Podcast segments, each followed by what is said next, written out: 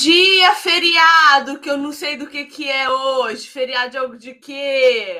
Bom dia, povo lindo. Como é que vocês estão? Todo mundo dormindo, né? Audiência baixíssima, por quê? Porque os preguiçosos estão tudo fazendo o quê? Dormindo. Menos quem? Menos Nádia, que acorda cedo, que tá sempre aqui. Devane, veio bater o ponto também. Daiane, que se não me vê, não, não, não tem felicidade, não tem alegria na vida dela. Paula Regina, bom dia. Vanessinha. Vanessa, cadê meu Minion? Cídia, bom dia para você também, meu bem. Estamos aqui em mais uma terça-feira de podcast de Cala Boca Mulher. Maelinha, bom dia, minha querida. Bom dia, animação nesse feriado. Eu tô fingindo, eu tô fingindo, porque olha, o sono hoje tá pesado, tá me arrastando aqui, ó. Vou falar um negócio para você, não tá fácil hoje a vida do crente, não. Tô tá, né? com sono absurdo, mas compromisso é compromisso, podcast é podcast. E hoje a gente vai falar de um tema super importante, que é o discipulado. Eu pedi para Maelinha hoje, gente, estudar, se preparar porque eu queria que ela desse uma pequena aulinha para nós sobre discipulado, porque ela é uma moça que estuda muito discipulado. Inclusive, o meu livro do o meu livro do menino, do Jean Francesco, chegou ontem. Falei para vocês, comprem o livro do Jean, tá R$ reais, são 600 páginas. É. Comprem o livro do Jean. Comprei, o meu chegou. Eu acho que ainda tá 35. Você tem ele aí à mão? Tem, tá ali. Mostra ele aí. Mostra ele aí, Maele. Que eu tô com eu tô com um gato aqui, ó. O gato tá me segurando. Ali. Mostra ele. Esse livro é sensacional para falar de discipulado. Sim. Não é, Maele? Incrível, muito bom. Conteúdo completíssimo. Até para você pensa, não, vou pegar esse aqui para discipular. Primeiro você discipula a si mesmo, porque é tanta coisa que, que você aprende ele fala bem direitinho na ordem, atributos de Deus, trindade, é, criação, queda, redenção, consumação, tudo na ordem bem direitinho. A igreja e, por fim, o discipulado, né? Então, recomendo demais mesmo. Muito bom. Ô, Maeli, mas então, resume para nós aí, você que leu bastante sobre isso, o que é discipulado? Bom, eu pensei assim, em discipulado, isso não deve ser uma coisa simples, né? É só ensinar para o outro da palavra, é só é, eu estar com alguém ali, a gente lê e, e, o que a gente entender da palavra, ok, isso é discipulado. Mas não é bem assim. Eu para primeiro a gente falar sobre o que é discipular, né? O que é discipulado, a gente tem que entender o que é ser discípulo. E Cristo ele nos, nos chama para negar a nós mesmos e seguir a Ele. Esse é o discipulado, né? De a gente ser discípulo, seguir a Jesus e imitá-lo. Mas como fazer isso? Jesus não nos deixa sem uma resposta. Lá em Lucas, que é um dos textos que eu mais gosto para esse tema, Lucas 14, do 25 ao 35. Que até o tema aqui na, na minha Bíblia é o serviço de Cristo exige abnegação. Na minha outra versão, na versão NVI, o tema é o custo do discipulado. E aí ele fala assim: é, grandes multidões o acompanhavam e ele, voltando-lhe, voltando-se, lhes disse: Se alguém vem a mim e não aborrece a seu pai, a, e mãe, e mulher, e filhos, e irmãos e irmãs, e ainda sua própria vida, não pode ser meu discípulo. E qualquer que não tomar a sua cruz e vier após mim, não pode ser meu discípulo. Pois qual de vós, pretendendo construir uma, uma torre, não se assenta primeiro para calcular a despesa e verificar se tem os meios para concluir? Para não suceder que, tendo lançado os alicerces e não a podendo acabar, todos os que a virem zombarem dele, dizendo: Este homem começou a construir e não pôde acabar. Ou qual o rei que, indo para combater outro rei, não se assenta primeiro para calcular se com 10 mil homens poderá enfrentar o que vem contra ele com 20 mil? Caso contrário, estando o outro ainda longe, envia-lhe uma embaixada pedindo condições de paz. Assim, pois, todo aquele que dentre vós não renuncia a tudo quanto tem, não pode ser meu discípulo. Por que, que é importante entender o que é ser discípulo primeiro? Porque eu só consigo ensinar ao outro aquilo que eu já sou. Discipulado, antes de tudo, é exemplo. Para eu imitar a Cristo, eu preciso conhecer a Cristo. E Cristo deixou para nós é, uma vocação, um chamado específico para todos, que é ide e fazei discípulos. Não é só o missionário que faz discípulos, não é só o pastor que faz discípulos. Jesus diz: ide e fazei discípulos. Se nós somos discípulos, nós fazemos discípulos. A questão é que nós não podemos inverter a ordem. A gente não pode querer fazer discípulos se não somos. Não tem como ensinar aquilo que já não somos. E quando a gente. Porque o problema de hoje é você ficar se perguntando: ah, qual é meu propósito na vida? E aí você fica parado numa inércia, achando que não tem nada para fazer, sendo que Jesus é claro: ide e fazei discípulos, ou indo fazei discípulos. Né? Então, nós temos essa responsabilidade. Mas primeiro, para fazer discípulos, temos que andar no caminho. E o que é que Cristo exige de nós? A abnegação. Ele disse: se você não deixar pai, mãe, se você não deixar qualquer outra coisa para me seguir, você não é digno de ser meu discípulo. Isso quer dizer que você vai abandonar tudo e todos? Vai jogar todas as suas coisas fora e vai, vai sair aí andando no meio da rua? Não. Cristo está falando de um custo. Porque a gente fala muito aqui também de idolatria, né? Então, nós temos idolatrias no nosso coração. Nós colocamos as coisas acima daquilo que é mais importante, que é o Senhor. Então, Cristo está exigindo isso, para que essa idolatria, para que esses altares saiam do nosso coração e a gente entenda que ele tem que ser o primeiro em tudo. Se não tivermos dispostos a deixar qualquer coisa por ele, é porque aquilo toma o nosso coração no lugar dele. Então, a partir desse, desse entendimento, a gente precisa entender que fazer discípulos é eu, sendo discípulo, imitar aquele que eu sigo, que é Cristo. E como imitar a Cristo? Né? Tem gente que gosta até daquele livro, Em Seus Passos, o que faria Jesus, mas não é nem essa questão, não é a questão do que do que ele diz lá, do que Jesus faria. Ai, será que Jesus faria isso agora? Não é.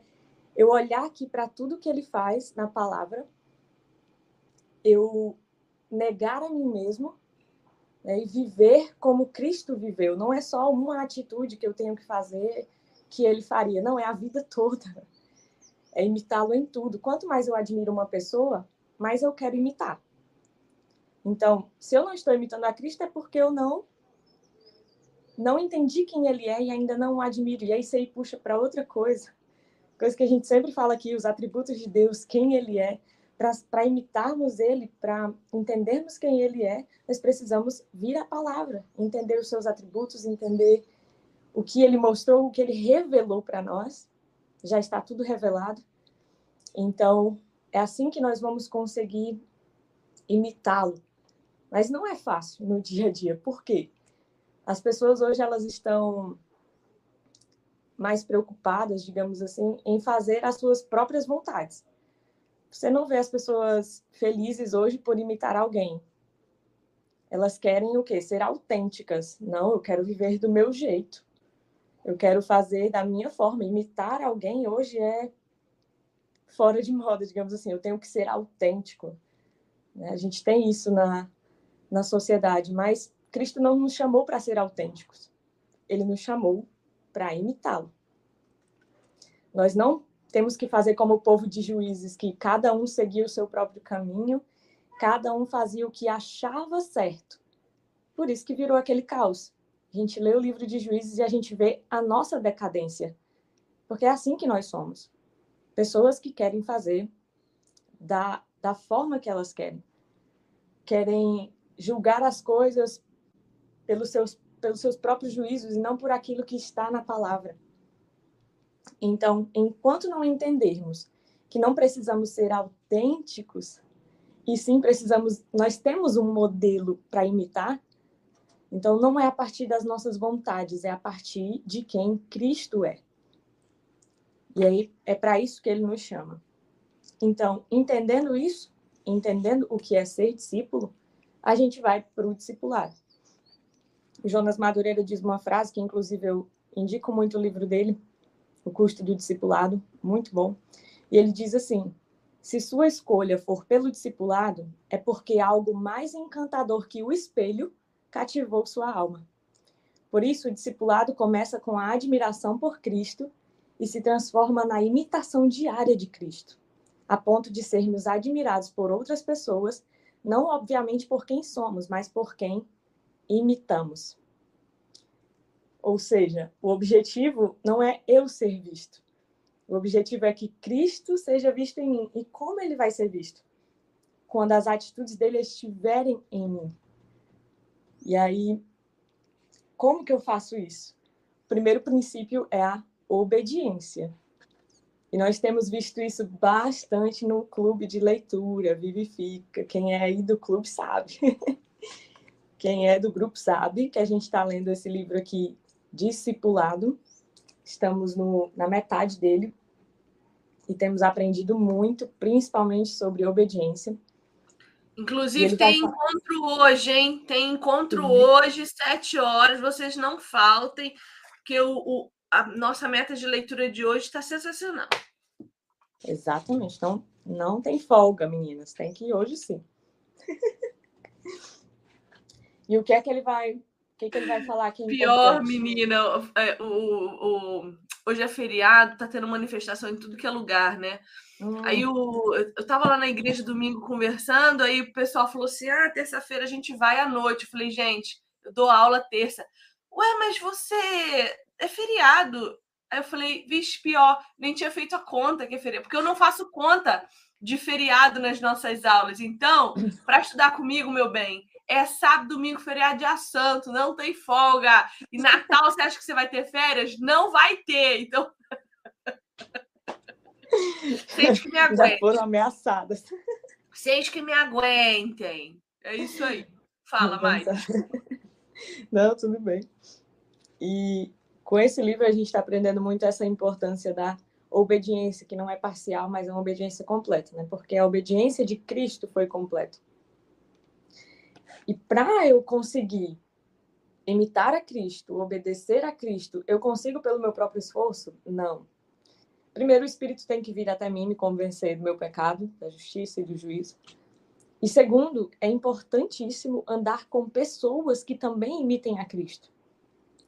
Porque as, as influências são importantes. Nós precisamos andar em comunhão com pessoas que amem a Cristo e que estejam no caminho de imitar a Cristo. Não é no caminho da perfeição, né? Porque nós não falamos de perfeição cristã, mas um caminho de pessoas que procuram santificação. Então, se você não tem ainda um, um grupo, o livro que leu antes da perfeição cristã. Eu amo que esse livro nunca mais vai sair da nossa mente. Maele do céu. Nunca. Eu amo que a gente nunca mais vai escrever seu livro da perfeição cristã. Posso ler um texto só para te. Pode. Você estava falando aí que hoje em dia é, ninguém quer imitar mais ninguém, quer todo mundo ser autêntico, todo mundo quer ser por si só, todo mundo quer ser o único, exclusivo. Ah, eu tenho, eu terminei de ler as cartas de Pedro essa semana passada. Eu fiquei semanas lendo as cartas de Pedro porque, para mim, são cartas extraordinárias. Uhum. E eu nunca tinha dado tanta atenção a Pedro assim. E dessa vez eu dei. E foi muito bom, porque Pedro vai dizer assim, lá na sua primeira carta, capítulo 3, a partir do verso 8. Quanto ao mais, ele vem falando, né? Dos deveres sociais dos cristãos, da sujeição uns aos outros, da submissão uns aos outros, das mulheres que precisam se submeter aos seus maridos e ganhá-los sem palavra, dos homens que têm que honrar suas mulheres. E ele vem falando dessas obrigações, dessas responsabilidades. E ele fala uma coisa que me impactou muito. Ele fala assim: quanto ao mais, tenham todos o mesmo modo de pensar. Sejam compassivos, amem-se fraternalmente, sejam misericordiosos e humildes. Não retribuam mal com mal, nem insulto com insulto. Ao contrário, bendigam pois vocês. Não, pois para isso vocês foram chamados, para receberem bênção por herança. essa frase, tenham todos o mesmo modo de pensar, me pegou de um jeito.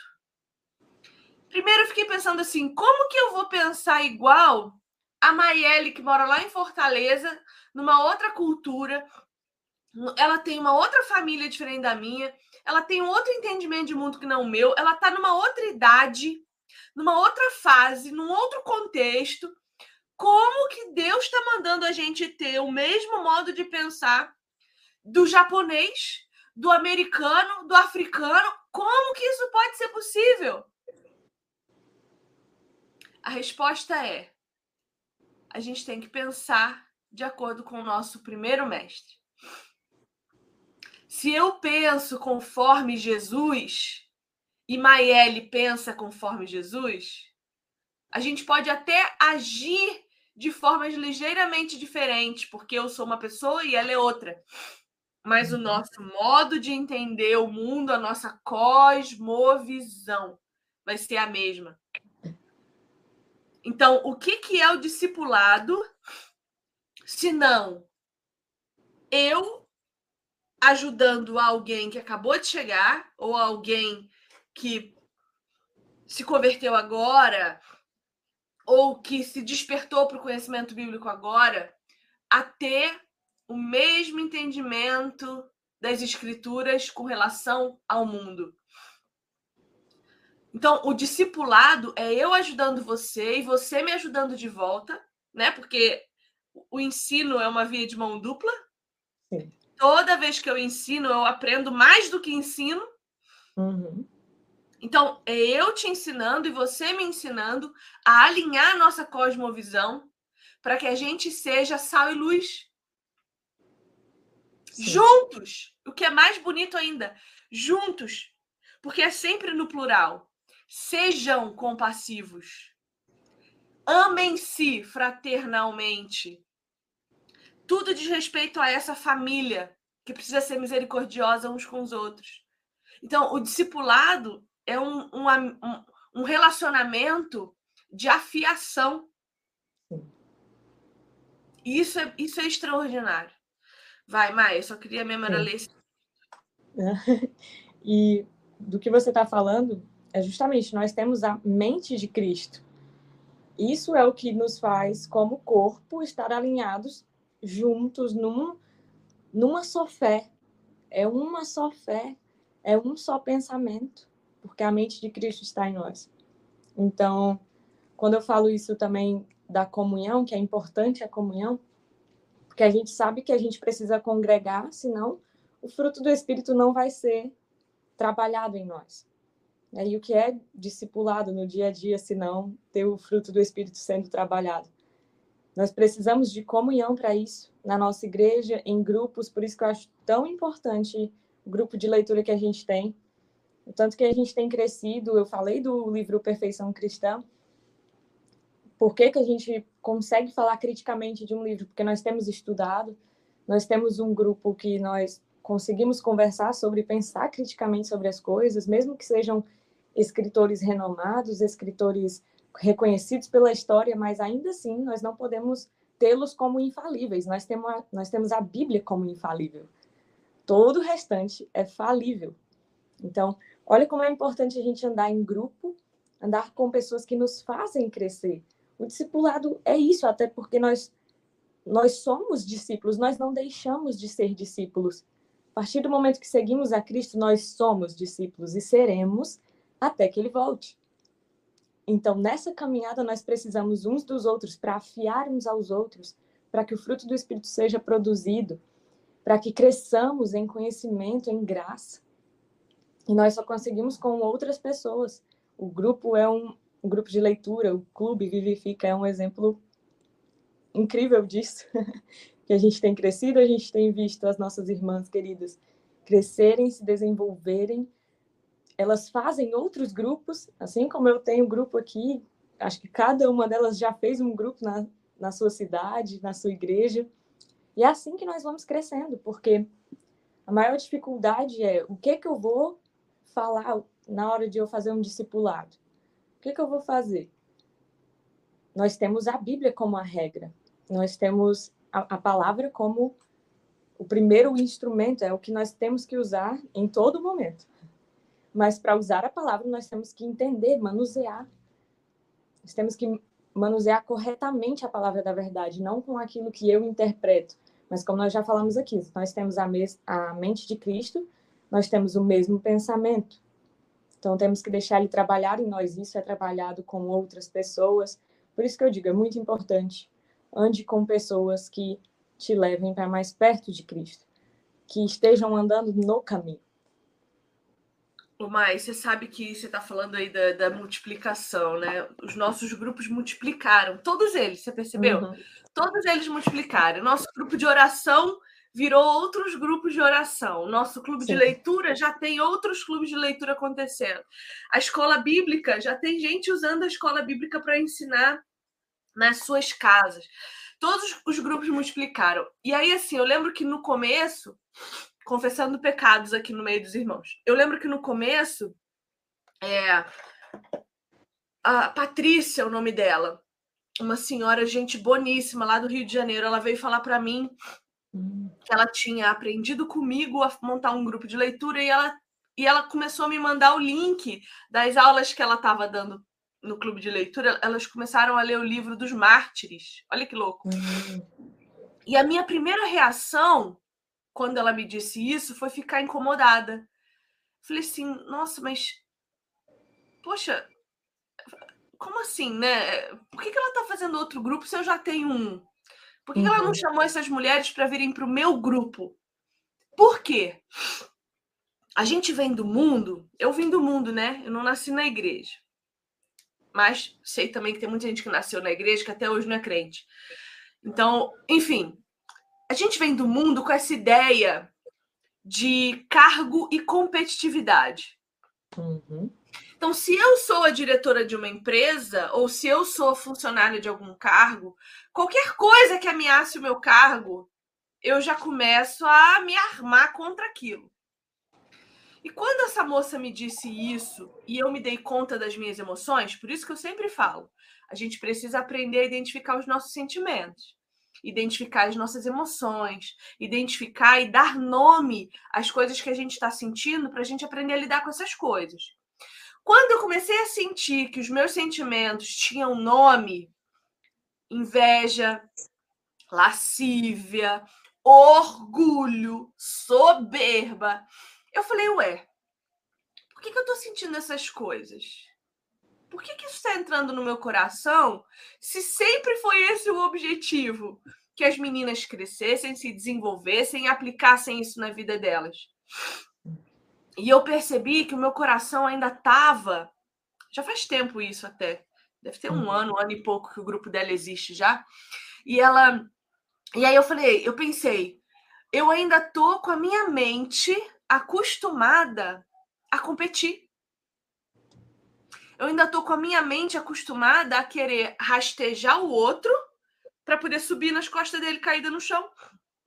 Porque é isso que o mundo ensina para nós. Quanto mais cadáveres você deixar atrás de você, mais sucesso você encontra ali na frente. E aí eu falei, Senhor, não, peraí. Não, eu sou tua discípula, eu não sou discípula do mundo mais. Eu não posso ter esse tipo de sentimento com as minhas irmãs. O objetivo do nosso grupo é a multiplicação, porque no reino de Deus, a conta matemática também é uma loucura, assim como o evangelho. No reino de Deus, um mais um não é dois. Uhum. Um mais um é 30. Porque quando eu me junto com a Maiele, não é eu e Maiele. É eu, Maiele e mais 30. Porque a gente é o único, o reino de Deus é o único lugar que quando a gente divide, a gente não fica com menos, a gente fica com muito mais.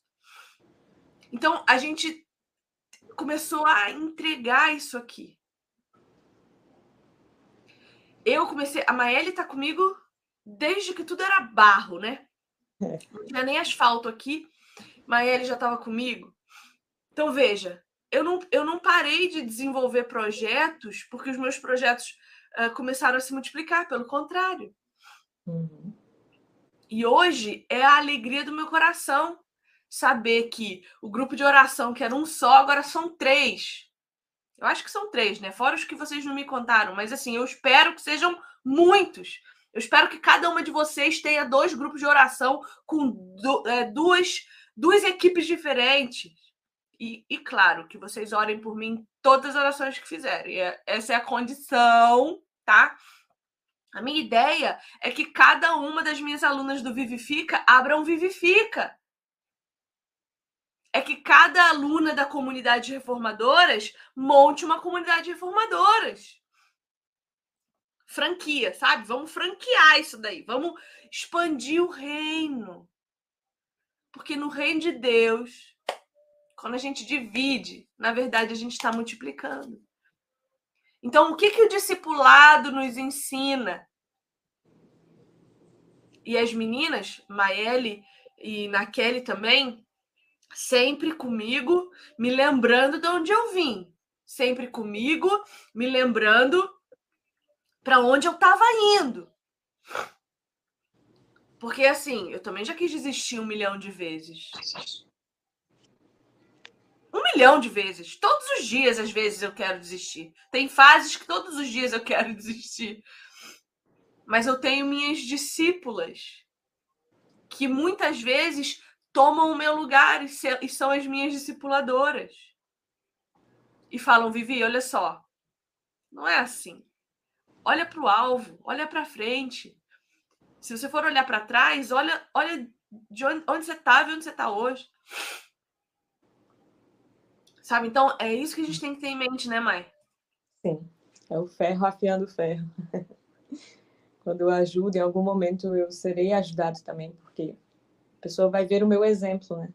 O discípulo, quando a gente discipula alguém, a gente tem que entender que é mais exemplo do que qualquer outra coisa que eu ensino. Não é sobre, ah, eu só te ensinar coisas e te encher de conteúdo, não. É, é vida. Discípulo é, é vida. Ser discípulo é uma vida. Uma vida de obediência, uma vida de abnegação, de autonegação, de santificação, porque isso é uma das coisas mais importantes na palavra para nós. A nossa santificação é progressiva e nós temos que nos preocupar com isso todos os dias. Então, como discípulos, nós temos que diariamente ter esse compromisso. E você falou uma coisa que já está ligado com o que eu ia falar agora, que é que muitas vezes nós estamos mais preocupados com a quantidade do que com a qualidade. E com você eu, eu vejo o contrário. Você sempre puxa as pessoas para um momento de qualidade alinhamento para que depois elas multipliquem. Sempre desconfie de pessoas que aprenderam hoje e amanhã querem ensinar. Não, não é assim. A gente aprende com, com tempo, exige tempo, exige luta, exige labuta, exige o que a gente está fazendo, lendo, gastando tempo, investindo tempo, melhor dizendo. Não é fácil separar um momento no meu dia, sendo que meu dia é todo atarefado, porque hoje temos isso, né? As pessoas dizem que não tem tempo para as coisas, mas a palavra é clara que há tempo para todo propósito debaixo do céu. Então a questão é que a gente precisa priorizar. E leitura é algo extremamente importante, não só para o seu crescimento pessoal, mas para aquilo que você pode passar para outras pessoas. Então, exige tempo, exige que você se sacrifique, sacrifique suas vontades de fazer outra coisa, para que você passe a aprender. Eu desconfio muito de pessoas que já querem ensinar algo que mal aprenderam. Né? Pessoas que que acabar, acabou de acontecer alguma coisa na vida delas, elas já querem ensinar porque acham que o, o testemunho é suficiente. Não, não é assim. Por isso que nas nossas igrejas a gente vê uma preocupação muito mais com estrutura do que com qualidade das coisas. Isso vai ser falado no livro A Trelice e a Videira. Né? Pessoas mais que se importam mais com a trelice do que com a videira. Se preocupam mais com a estrutura do que com as pessoas. Nós temos que nos preocupar com a qualidade daquilo que está sendo ensinado. Porque essa busca. Pode falar, porque essa busca irrefreada de encher a igreja tem privado as pessoas do discipulado. Enche, enche e não cuida. Isso é um grave problema. Não adianta ter a igreja cheia com pessoas feridas, pessoas que não sabem nem quem Deus é, mas estão lá, ocupando um espaço, ocupando uma cadeira. Não é para ser o objetivo tem aí o livro, né? É, não, então, eu, eu lembrei desse ah. aqui, ah. ó. A formação de um discípulo. O A Trelice a Videira eu li no Kindle. Então eu não tenho uhum, ele também. físico, mas é um baita de um livro. Eu li o livro A Trelice e a Videira é, por indicação do reverendo Eber Carlos Júnior. Uhum. Ele indicou esse livro numa live que eu sem querer peguei dele falando sobre discipulado e eu li. Esse aqui é um livretinho, ele está custando 17 reais na Amazon hoje. E fechando, e se você comprar hoje, ainda tem 3% de desconto, então muito barato. Vou botar o link aqui para vocês. É, esse livro aqui, cara, de verdade mesmo, é um livreto. Ele é extraordinário. E ele fala sobre discipulado também, como formar um discípulo. Então ele vai falar fazer discípulos e não convertidos. Essa história, é, esse cara aqui, Kit Phillips, ele vai para uma comunidade muito, muito, muito pobre da, da, do lugar onde ele mora, e ele fala: olha, é, a gente fazia campanha evangelística. E eu percebi que a campanha evangelística emociona muito. Todo mundo levanta a mão e aceita Jesus, mas depois eu vou embora e as pessoas ficam lá abandonadas, se perdem, porque sem discipulado não existe conversão, né? Então, é, esse livro, inclusive, me ajudou a ter mais certeza ainda que eu detesto essas campanhas de evangelização que chama. Como é que chama, Maíra? Eu sempre falo mal dessas campanhas e nunca lembro o nome delas. Não é caravana, como é que é o nome? Carreata? Não é carreata, essas coisas que faz aí que pega. Marcha. Não, não é marcha, não. É. Ah, é aqueles negócios que sobe numa carreta e vai fazendo, chamando o povo, e no fim do dia faz um culto. Ah, eu não lembro. Se vocês lembrarem aí no comentário, no chat, me ajuda a lembrar. Eh, passa um caminhão na cidade chamando todo mundo para aceitar Jesus e no final termina cruzada, cruzada, cruzada. Eu tenho horror desse negócio de cruzada. Eu acho isso terrível. Para mim parece um espetáculo de carnaval que termina com uma palhaçada. E depois o cara que foi lá e fez fama vai embora e abandona todo mundo nas suas próprias vontades. E ele fala: a gente fazia isso na favela. A gente ia lá, todo mundo aceitava Jesus, depois a gente ia embora. Ou quando voltava, voltava para dar pão. Isso não é salvação. Isso não é andar com Jesus. Isso não é discipular. Então ele fala que ele mudou completamente seu modo de agir. E aí ele falou assim: qual, o que, que acontece quando você deixa de fazer uma cruzada e começa a fazer discipulado? Na cruzada, você vê lá duas mil mãozinhas levantadas. E depois você perde completamente todas essas pessoas. No discipulado, você caminha com um. Só que esse um, exponencialmente, ele faz um. Cara, ele faz uma conta aqui. Deixa eu ver se eu acho a conta que ele faz. Ele faz a conta para mostrar que em alguns anos, ó, comparação entre evangelização e discipulado. Ele traz uma tabelinha. Ó, olha aqui, uma tabelinha. Esse livro é muito bom, cara. 17 reais na Amazon, pelo amor de Deus. Ele diz assim, ó, com um ano o evangelista alcança 365 pessoas se ele alcançar uma por dia. O discipulador alcança duas pessoas. Em dois anos, o evangelista alcança 730 pessoas, ou seja, o dobro do que ele fez em um ano. O discipulador alcança quatro, que é o dobro do que ele alcançou no ano anterior. Em três anos, o evangelista alcança 1.095 pessoas, o discipulador, oito. Em quatro anos, o evangelista, 1.460, porque o evangelista só aumenta 365 por ano. Já o discipulador, ele aumenta exponencial. Então, por exemplo, se ele alcançou dois, é quatro. Quatro vezes quatro, 16. 16 vezes 16, e aí ele vai fazendo essa exponenciação. Ao longo de 32 anos, ele chega à conclusão de que o evangelista vai alcançar 11.680 pessoas. Já o discipulador vai alcançar 4 milhões 294 mil. Não, é mais. Ó, tem muito. Nossa, tem muito ponto. Pera. 4 bilhões 294 milhões 967 mil 296. Por quê? Porque é exponencial. Os 64 que eu discipulei vão alcançar mais 64. Aqueles 64 vão alcançar mais 64. Você entendeu? É exponencial. Então, um discipulador como Jesus alcança muito mais do que um, um cara das cruzadas aí.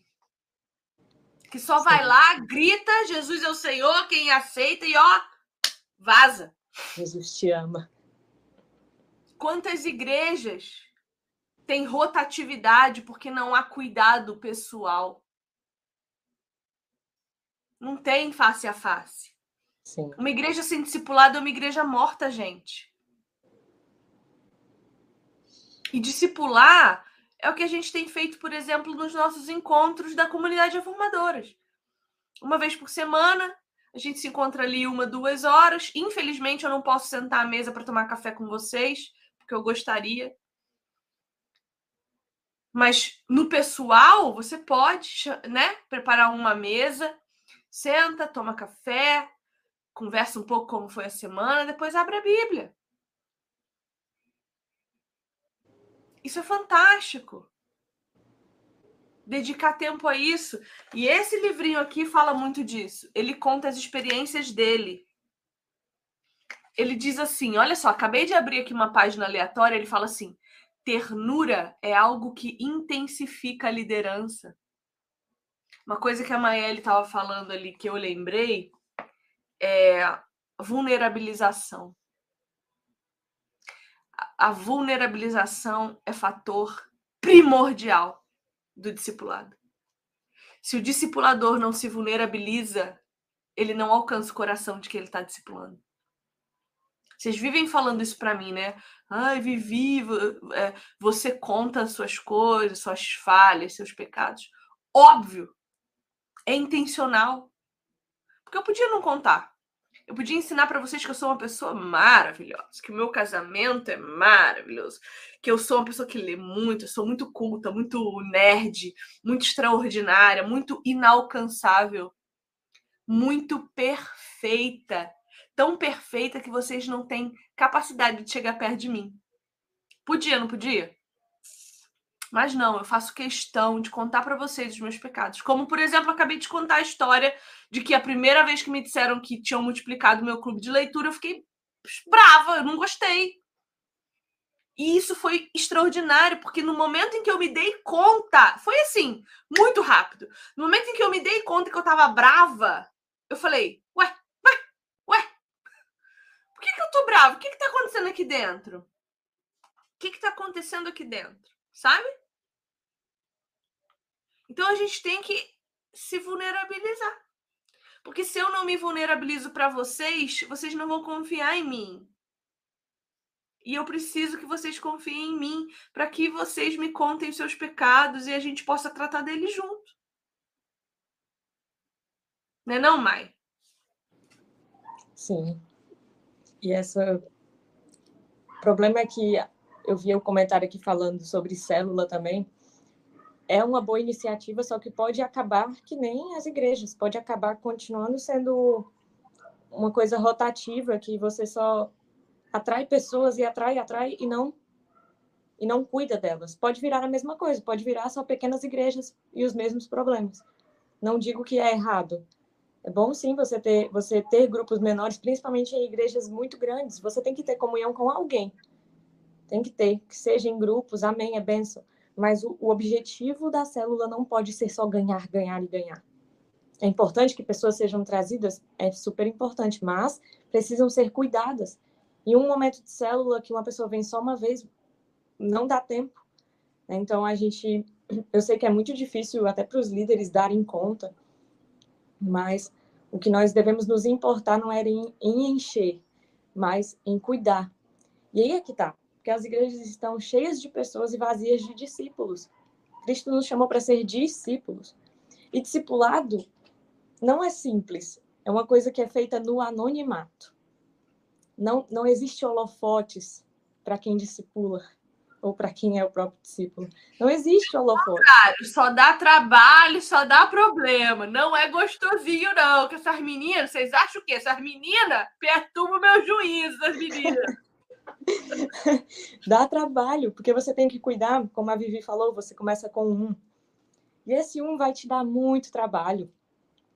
Porque o discipulado ele não é sobre aconselhamento bíblico, mas uma hora ou outra você vai usar do aconselhamento bíblico para lidar com aquela pessoa, até porque discipulado é vida. Não é só jogar um monte de coisa em cima aqui de você e, e te deixar fazer o que você quiser, não.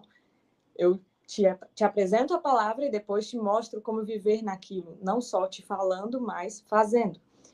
E aí que tá, porque isso exige tempo, exige o sacrifício das outras coisas que você quer fazer para gastar tempo ali com aquela pessoa, porque essa é a prática do discipulado, é ficar ali todos, não todos os dias assim, vai se reunir com a pessoa todo dia, não, mas você pode marcar um dia e tal, mas é diariamente aquela pessoa vendo como você está agindo. Então, primeiro, é um sacrifício seu mesmo, porque você precisa estar vigiando a si mesmo o tempo inteiro para ser exemplo. Não porque você quer se mostrar como o melhor, como o perfeito, não, mas porque Cristo exige isso de nós santificação.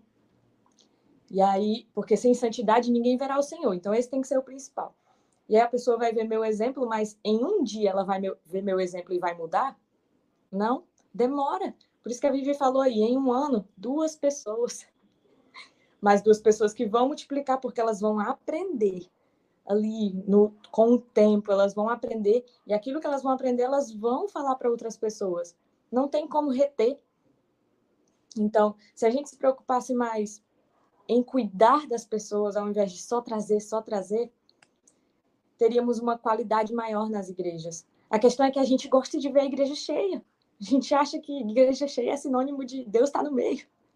Se tiver dois ou mais reunidos, ele está presente. Então, se tiver 30, 50, 100, ele está mais presente é. ainda. Não é assim.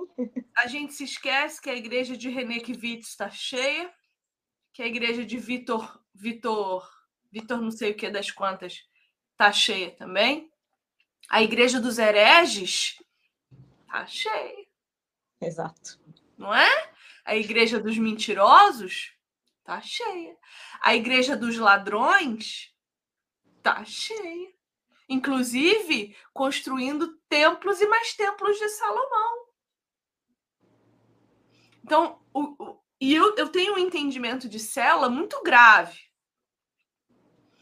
Eu acho que cada célula só pode ser liderada por alguém com dom de pastoreio. E de mestre também, porque se você está uhum. tendo uma célula para ensinar, se bem que se você tem o dom de pastoreio e aí um, um disciplino teu ali tem o dom de mestre, dá para conciliar. Mas precisa ser pastor. Porque célula é uma microigrejinha. É. Então, a, o objetivo da célula, gente, não é trazer gente de fora, não. Eu nunca entendi célula assim. Eu fui ter essa ideia de célula quando eu fui para a igreja, que eu comecei a ver que as pessoas não não entendiam célula como a Bíblia mostra célula. O que é célula na Bíblia? As, as pessoas não tinham templo, porque o templo era dos judeus e os cristãos não podiam ir até o templo judaico, porque estavam proibidas, porque eram consideradas hereges. Então elas se reuniam em casa toda reunião. Pão, mesa, comunhão, palavra. Uhum. Então, era uma pequena célula. E veja, Paulo preparava líderes para essas, para essas reuniões. Timóteo, Marcos, Silas, todos preparavam pessoas. A gente tem vários exemplos. Paulo, a, a, Paulo fala do nome de pessoas que eram líderes locais que cuidavam de pessoas em casa. A gente tem Priscila, Áquila, Quem mais? Eu não lembro do nome das pessoas, mas tem muitas pessoas que eles citam que cuidavam dos outros em casa. Então, a Bíblia nunca falou de cela como um lugar que você tem que trazer gente nova. Você pode até convidar, mas esse não é o objetivo da célula. O objetivo da célula é você ter comunhão com seus irmãos, conhecê-los intimamente e ser cuidado de perto. Uhum. Ó, Apolo, Apolo era um pregadorzão. Então, veja, célula virou negócio. Sim. Quanto mais célula a igreja tem, mais rica ela é, porque mais uhum. gente para explorar ela tem. E como que está sendo cuidado dessas pessoas? Eu já fui muito maltratada em célula. Vocês não têm noção. Já fui envergonhada em célula. Já tive os meus, os meus segredos expostos em célula pelo meu líder. Então não achem que eu estou falando isso de um lugar sem experiência, não. Não, eu, eu sei muito bem o que é célula que visa multiplicação em massa. Mas a gente não pode ser assim. A gente tem que ser diferente. Porque você está aqui recebendo informação. Você está aqui sendo discipulado por nós. Infelizmente, não olho no olho mas a gente está dando o melhor que a gente pode, tentando fazer você se sentir o mais confortável possível no meio de nós, para que aprenda a ser como Jesus Cristo.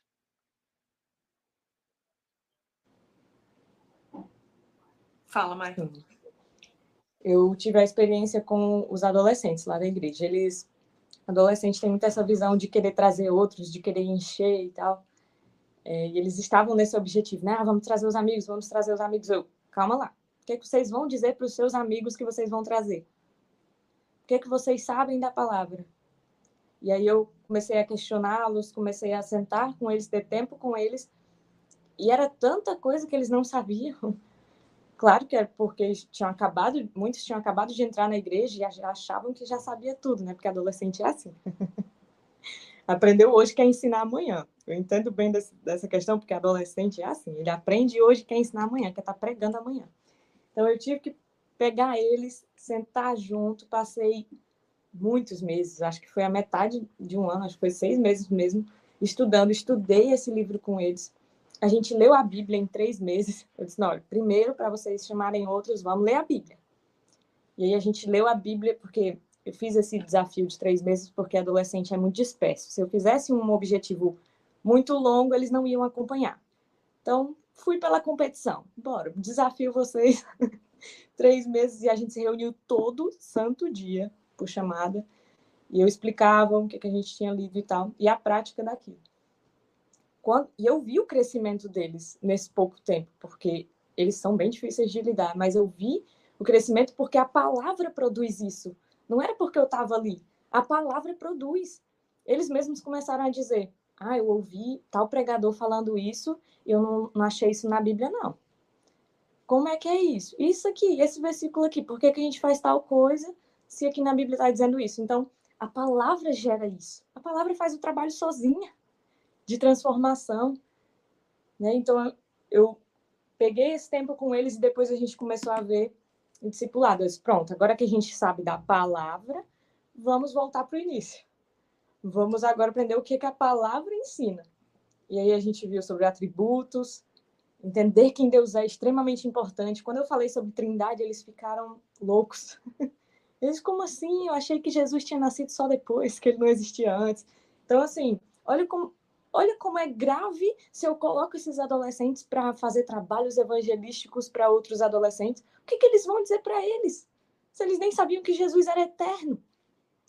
Então, assim, a gente precisa conhecer quem Deus é. E aí eu falei, ó, criação, queda, nós somos assim por causa da queda, mas Cristo nos redimiu. É isso aqui, o plano da salvação é esse. Como é que você vai falar se você não sabe? Vamos estudar. Puxei eles e hoje eles já abordam da maneira certa, né? Assim, estão aprendendo, claro, muito novos, mas eles já estão desenvolvendo essa, essa crítica de chegar num culto e criticar se aquilo está certo ou não.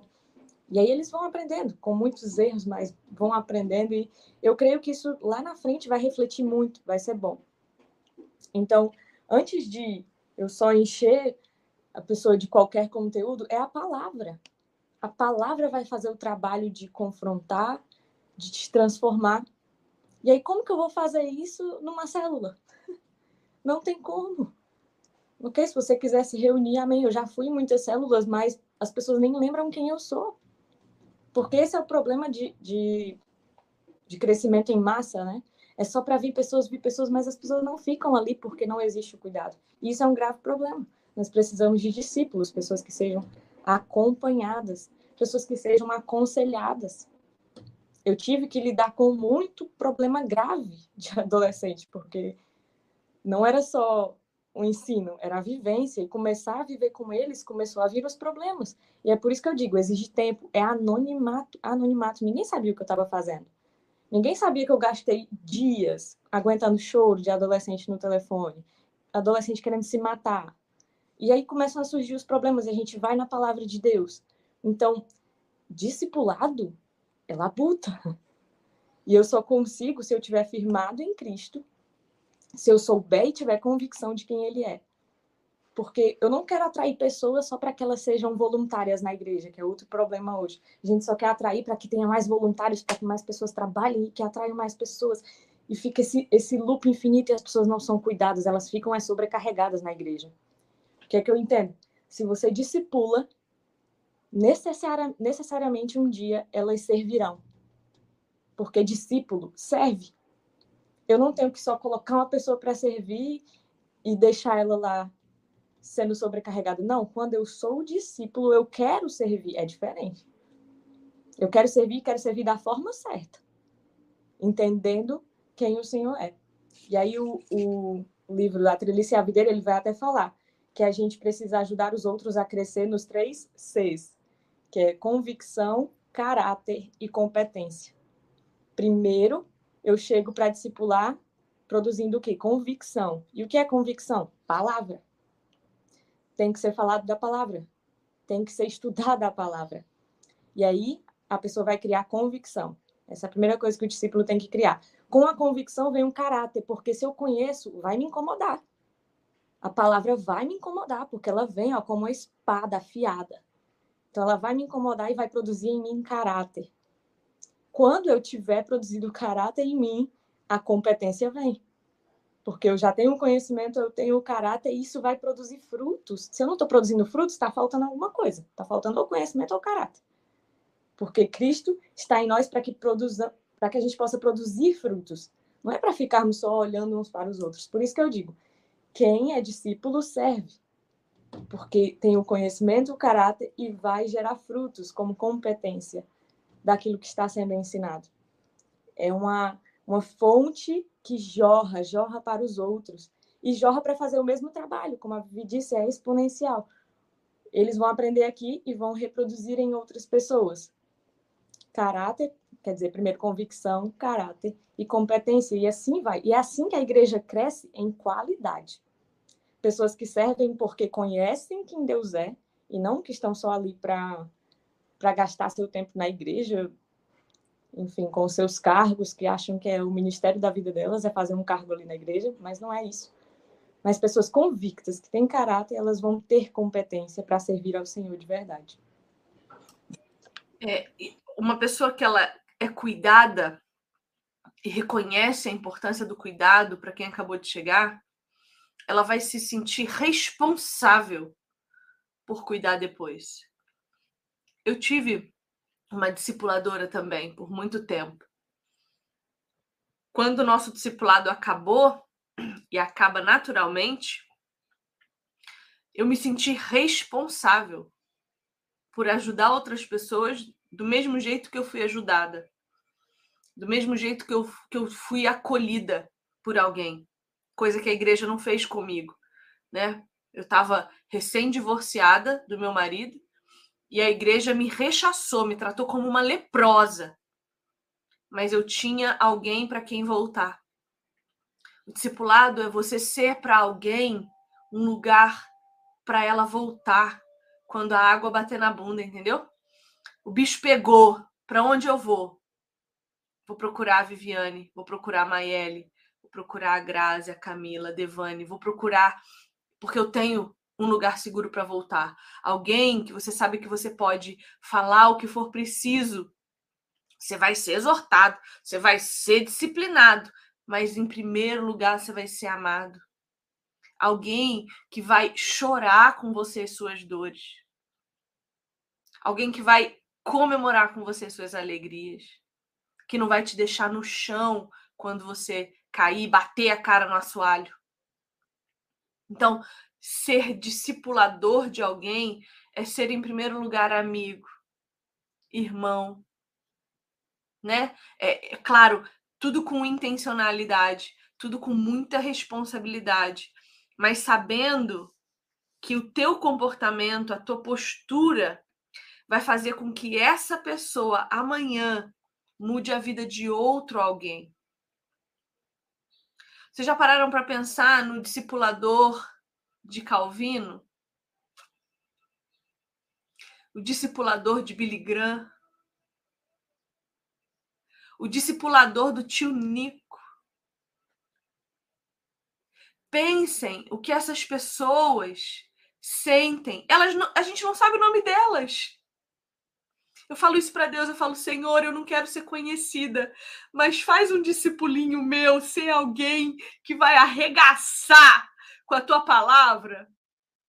Porque eu, eu não quero, eu não quero ser conhecida de ninguém, mas eu quero a expansão do reino de Deus através daquilo que o Senhor tem derramado sobre a minha vida.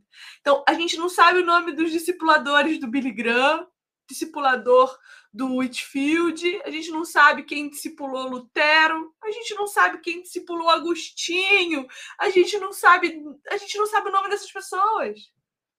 Mas elas estavam lá. E imagine a alegria de você ver o seu eu eu sou muito alegre de ver Maiele discipulando adolescentes.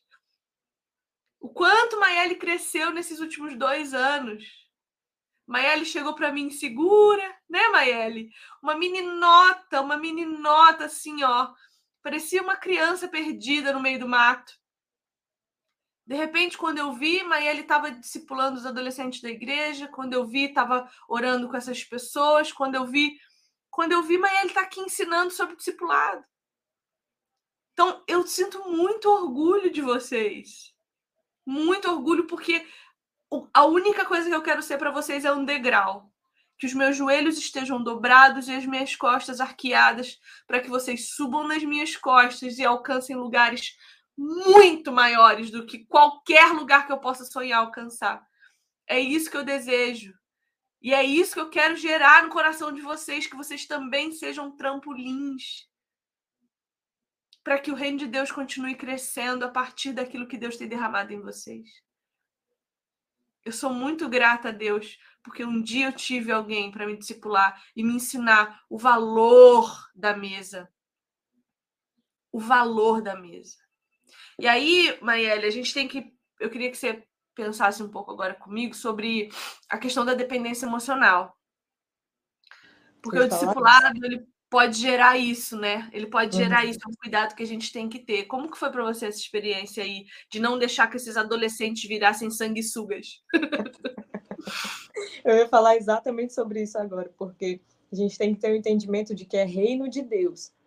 O que eu faço, aquelas pessoas não me devem nada. As pessoas que eu discipulo não me devem nada, elas devem a Cristo. Então, se eu aconselho e elas não seguem, o problema é delas com Cristo, não tem a ver comigo. As pessoas não são obrigadas a seguir os meus conselhos, elas têm que seguir a Cristo. Eu só aponto Cristo para elas. Então, o que eu vejo muito é que, que, se cria essa dependência emocional. Não, ele é meu discípulo. Não pode sair, não pode ser ensinado por outro, não pode ser independente e ensinar outros porque tem que ficar ali agarrado no meu pé. E a gente cria, infelizmente, essa sensação, essa essa posse. A gente acha que a gente pode ter posse de pessoas. Infelizmente, é o, é o que acontece. E eu senti isso por um tempo com os adolescentes. É a, é a primeira impressão, ah, eles, eles estão assim porque eu ensinei. Vem, o orgulho vem, gente.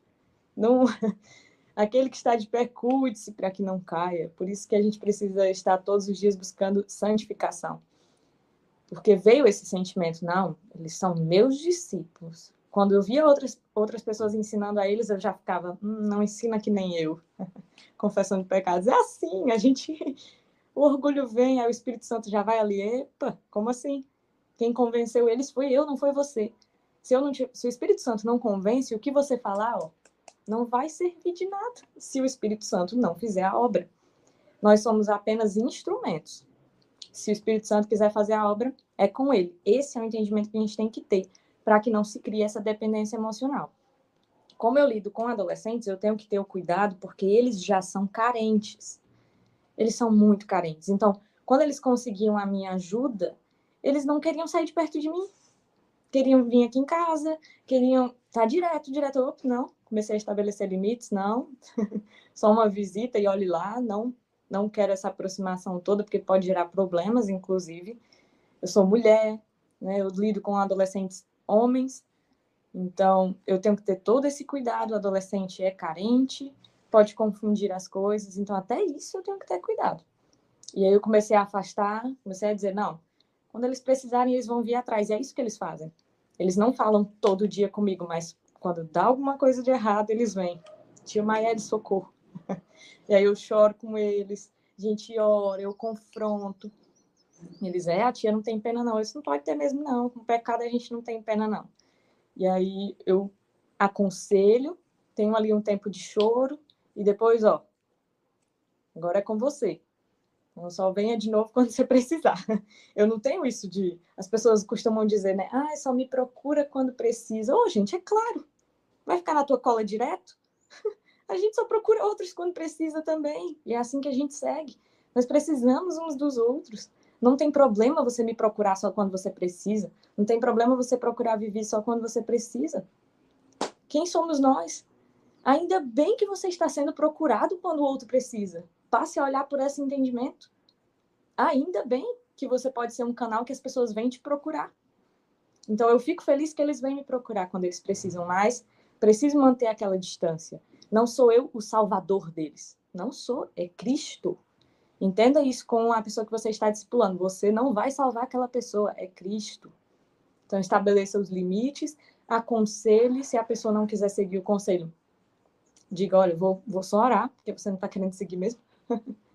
Mas cuidado com essa dependência. Os outros precisam ser ensinados por outros. As pessoas que você está ensinando precisam multiplicar. E se você fez o certo, elas vão multiplicar com competência, elas vão frutificar da maneira certa. Então, larga a mão. Né? As pessoas não são suas, são de Cristo. Sim. E uma coisa que precisa, a gente precisa prestar atenção também é ajudar quem quer ser ajudado. A gente muitas vezes gasta muita energia com pessoas que só querem atalhos. O adolescente, nesse sentido, ele é mais honesto né? Porque o adolescente ele ainda não é preguiçoso. Ele ainda realmente quer a solução e ele realmente quer é, é, conseguir ele mesmo resolver. O adulto tem um outro problema. Além de arrogante e soberbo, o adulto é preguiçoso. Então ele quer atalhos. Né? Ele quer saber como que ele pode chegar mais fácil e mais rápido no mesmo destino que você levou 15 anos para chegar. Isso é um problema. Porque entra aquela desculpinha que você falou desde o início. Ah, eu não tenho tempo. Ah, eu não dá. Ah, eu não consigo. Ah, eu só tenho filho. Ah, eu trabalho fora. Ok, então continue tendo a vida medíocre que você sempre teve. Porque carregar cruz é muitas vezes cair e precisar chamar o Simão para ajudar. Porque você não aguenta o peso nas suas costas. E aí o teu discipulador vai ser o Simão. Mas no fim, o crucificado é você, não é o seu discipulador. No fim, quem vai ter que ser pregado no madeiro com Jesus Cristo é você, não é o seu discipulador, não é o seu coleguinha, não é o seu pastor, não é o seu marido, a sua mulher, não são seus filhos, é você. Então, se você não aprender a fazer o teu corpo aguentar o tranco, Por que, que o pedreiro aguenta bater massa e a Viviane sentadinha no escritório não? Porque minha mão não tem calo. Esses dias fui podar a árvore aqui, no, no, aqui atrás da minha casa. Fui podar. Meu, me deu bolha no. Me deu bolha no dedo. Porque eu tava toda hora fazendo assim no negócio de cortar a árvore me deu bolha no dedo, eu me senti uma fraca. Eu falei, pô, eu não consigo dar meia dúzia de apertão no alicate de cortar mato? Que, que é isso? Porque o meu corpo não está acostumado com esse esforço. Mas se eu passo seis meses, duas vezes por semana, podando a árvore, vai criar calo onde hoje dá bolha. E bolha dói. Tem que botar esparadrapo. Então, por que, que os seus pés, que fica aí o dia inteiro fazendo nada, não aguentam andar uma milha? Porque você não andou até lá. Porque o dia que você andar, vai dar calo. Aí a segunda milha é mais fácil. A terceira é menos difícil. A quarta, você já sabe o caminho, ida e volta, você já. Entende? É igual praticar exercício. Você tem que acostumar o seu corpo ao sofrimento da cruz. Isso leva tempo. Então, cuidado para não gastar energia com quem não quer a sua ajuda. Eu já fiz muito isso, gente. Também. A pessoa vinha, e me ajuda, me ajuda, me ajuda. Tá, vamos sentar para conversar. Duas, três reuniões com aquela pessoa e eu, meu, tô, tô gastando tempo, cara. Olha, eu não tenho tempo para gente preguiçosa, não. Bora! Dá licença. E aí a gente tem que aprender a deixar para trás também. Porque muita gente que caiu quando eu deixei para trás, depois deu uma passada mais rápida e andou e foi para minha frente de novo. Porque a queda nos estimula a levantar. Enquanto a gente está de pé, a gente já acha. No momento que dobra, meu bem, você lembra que você é nada diante do santo. Então, administrar isso. Quer realmente ajuda? Testa a pessoa, põe ela no freezer, põe ela lá no, no congelador. Quer mesmo ajuda? Será? Ou só está querendo montar no meu cangote? Porque as pessoas que realmente querem ajuda aprender a identificar. E as que só querem exaurir você, você também consegue começar a ficar. Né, Mai? Sim. E até você tem que ter cuidado pela palavra todos os dias, você tem que pedir ao Senhor para trabalhar suas emoções, para você não tomar as dores da maneira errada. Eu sentir a dor do outro não é eu permanecer com a dor do outro, não é eu deixar aquilo me sucumbir também. Eu tive muitas situações que eu fiquei, meu Deus, eu não sei o que fazer. Aí a gente se encontra num momento que realmente não tem o que fazer, se não for o Senhor. Não tem, não tem. Então, nós temos que entregar ao Senhor. É por isso que ele nos coloca em situações difíceis, para a gente entender que quem faz tudo é Ele. Não depende de nós. Ele vai nos colocar em situações difíceis que você fica, não tem solução. para entender que a solução de tudo é sempre Jesus. Então, cuidado ao tomar as dores para você não não ficar com aquilo e guardar aquilo. Não, você tem que impulsionar o outro a seguir. É isso você só vai conseguir se o seu coração estiver protegido pela palavra. Porque nós sabemos que o Senhor não nos abandona, que ele não nos desampara.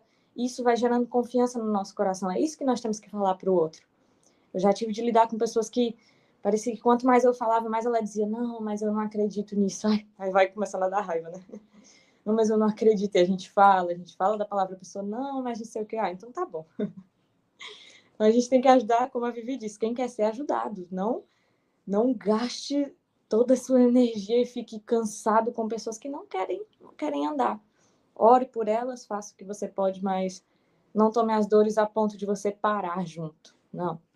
Entenda que a palavra é que rege todas as coisas. Guarda o teu coração. Guarda que você só vai conseguir ajudar outros a sair do poço, porque Jesus já te tirou daquele poço. Não se coloque lá de novo. Jesus já te tirou do poço. Né? Então, ele vai te ajudar a colocar uma cordinha para puxar outros junto com ele.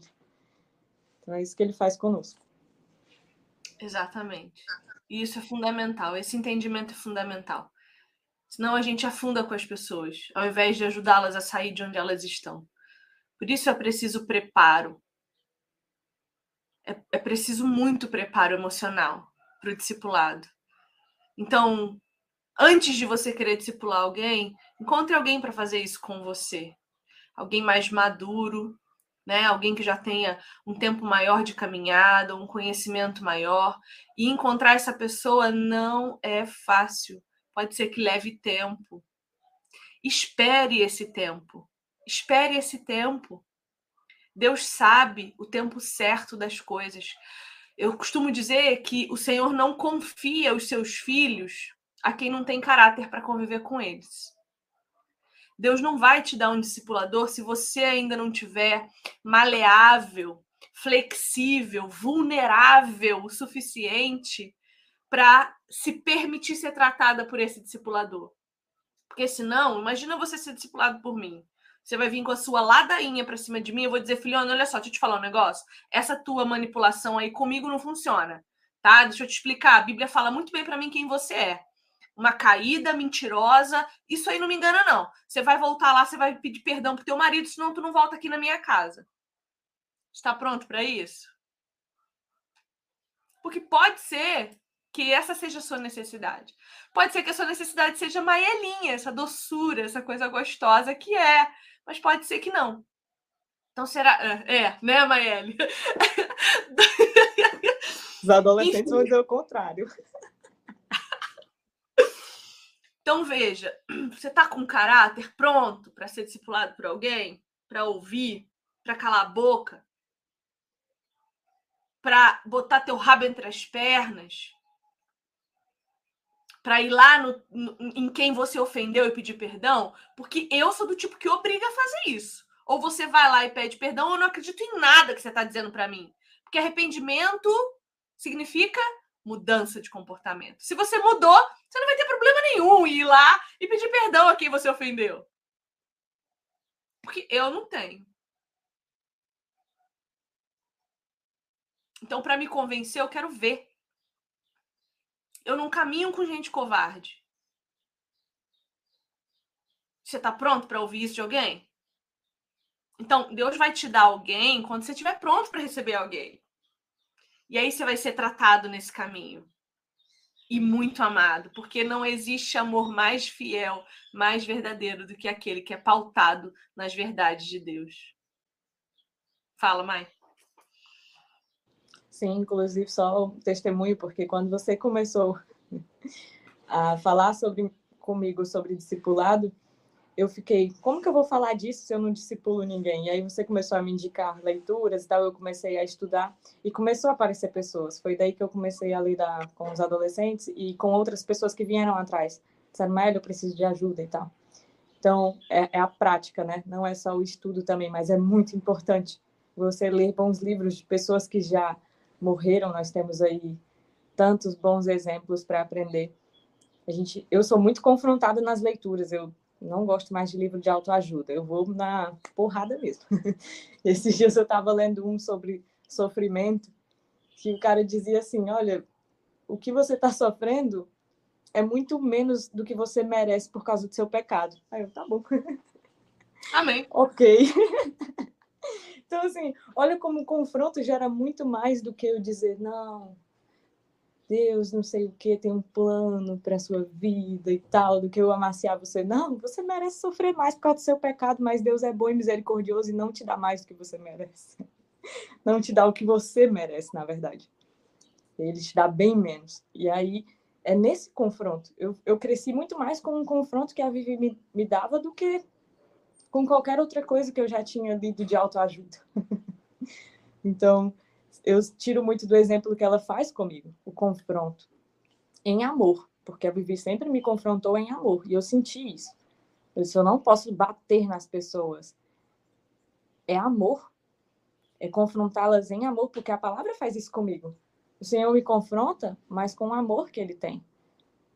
E é aí que eu sou mais constrangida ainda quando alguém vem me confrontar em amor, porque eu fico, Não tem para onde ir. Aquela pessoa está fazendo aquilo porque quer o meu bem. Então, foi assim que eu aprendi um pouco mais. Sim. Uma estratégia muito boa para discipulado também, que eu gosto muito, é a estratégia de fazer perguntas. Não, Maeli? É, gente, ela chega com as perguntas do nada. Fazer perguntas é a estratégia de Jesus Cristo. O que, que você quer que eu te faça? E quando um discipulando te faz perguntas difíceis, não responda. A estratégia de Jesus, quando Pilatos pergunta para ele: o que é a verdade?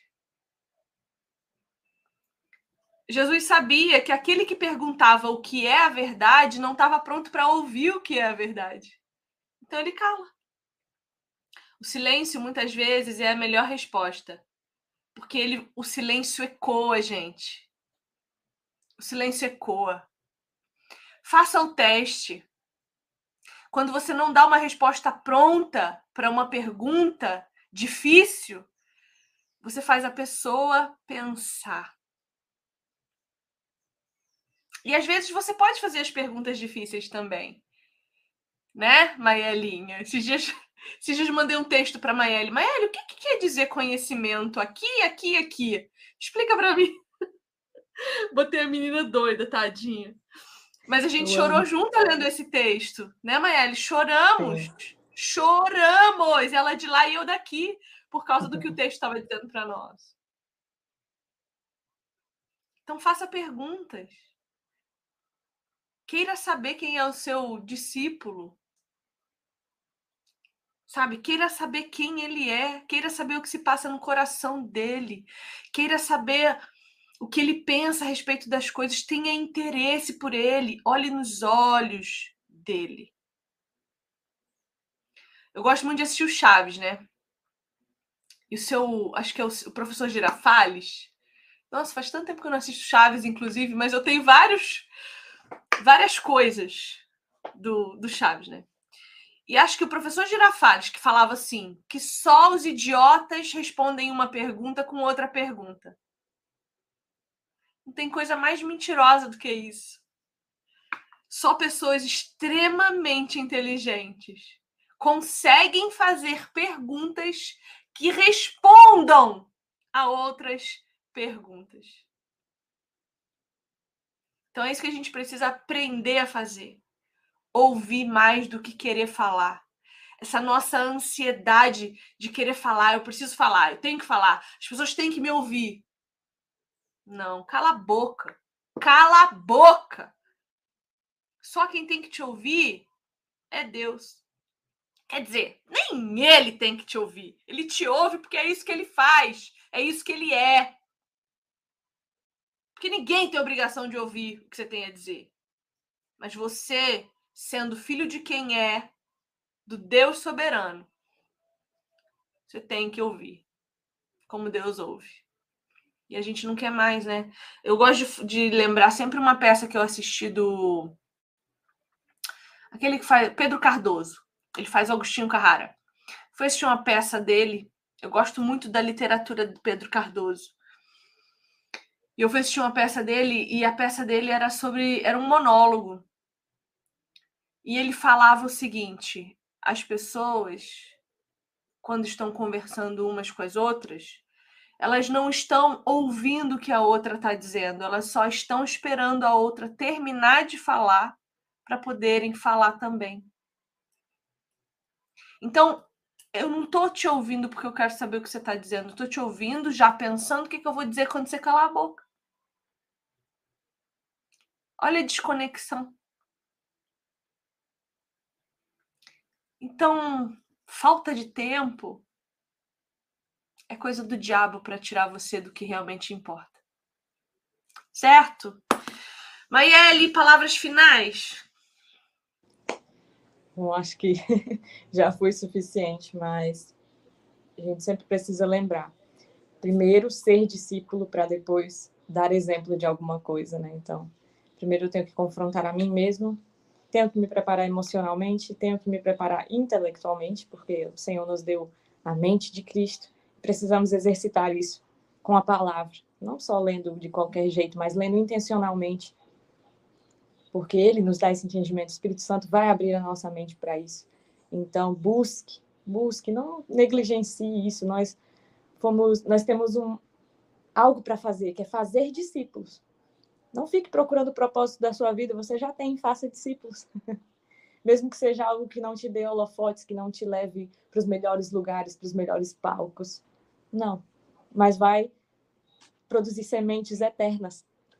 Pessoas, outros discípulos que vão produzir outras sementes e assim vai multiplicar e multiplicar. Mesmo que você não seja conhecido, quem tem que ser conhecido é Cristo. Ele que tem que ser reconhecido em nós, é a luz dele que brilha, não, não temos luz própria. Ele é a luz que brilha em nós. Então é muito importante a gente entender isso antes de qualquer coisa. E ouvir o outro. Ouça o outro, se compadeça, até porque Cristo nos ouve, Cristo se compadece. Ele nem precisa fazer isso, mas ele tem tanta misericórdia. O mínimo que nós podemos fazer é nos compadecermos dos outros. E procurar ajudar, se aconselhar mutuamente, a palavra também fala isso. Então, que possamos ensinar uns aos outros, não só achando que eu, só porque eu tenho conhecimento, eu tenho que ensinar, não, eu tenho que ser ensinado também. Muitas vezes eu vou ser ensinado por aquele que eu estou ensinando, que ele vai me mostrar onde eu preciso ser santificado. Ele vai mostrar que eu preciso deixar meu orgulho de lado, ele vai mostrar que eu preciso crescer ainda mais em Cristo. Então, que a gente possa olhar para Cristo, aprender mais da palavra e olhar uns para os outros com o amor que ele nos deu. Amém. Bom, eu gosto muito da Catarina Vombora, a mulher de Lutero. Ela não foi uma grande pregadora, ela não foi uma grande evangelista, ela não saiu por aí levando o evangelho para muitas pessoas, mas eu, eu gosto de imaginar que quando Catarina chegou no céu, Jesus trouxe milhares de milhões de pessoas para recebê-la. E ela, nossa Jesus, quanta gente! Como que as pessoas, essas pessoas me conhecem? E Jesus vai dizer: sabe o seu serviço doméstico em que você estava apoiando o seu marido? Sabe a casa que você recebeu os discípulos do seu marido com amor, com cuidado, com responsabilidade, as crianças que você ensinou os princípios fundamentais do cristianismo, sabe? Aquelas pessoas trouxeram todas essas para cá. Então, o sonho que eu tenho é que um dia eu possa chegar no céu, Jesus trazer milhares de milhões de pessoas para me para me receber e eu falar: Jesus, quanta gente, como essas pessoas me conhecem? E aí ele vai dizer: a Maiele alcançou metade, a Dai alcançou a outra metade, a Carol e tantas outras, as meninas que você cuidou ali ó, no pequeno, elas geraram essa multidão. Elas são fruto daquilo que você fez. É, é, é isso que eu, que eu quero quando eu chegar no céu, que eu possa conhecer as sementes que vocês estão plantando e que eu não posso ver e que eu não tenho como ver. Isso é que aquece meu coração, é isso que me faz levantar todos os dias cansada, muitos dias sem vontade mesmo de levantar da minha cama, mas sabendo que o que eu estou fazendo está gerando em vocês paixão pelo reino de Deus. Isso não tem preço. Que essa possa ser a motivação de vocês também.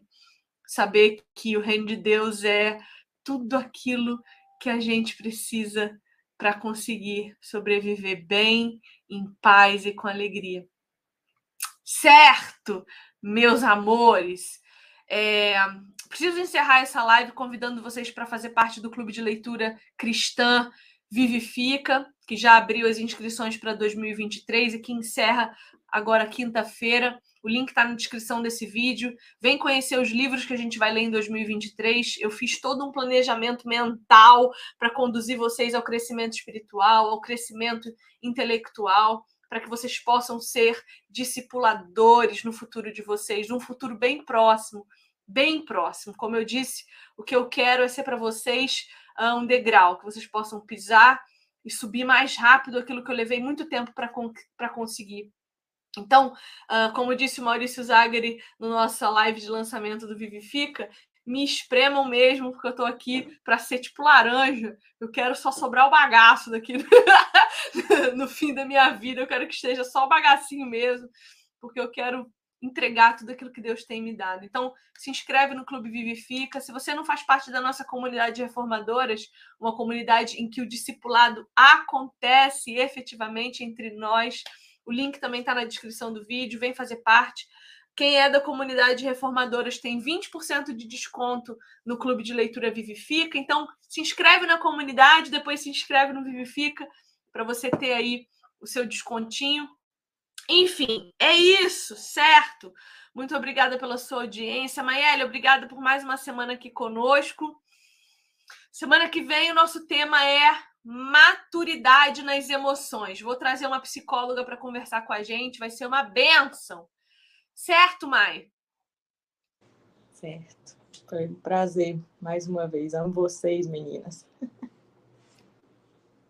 Eu amo vocês também, tá? Um beijo. Fiquem com Deus.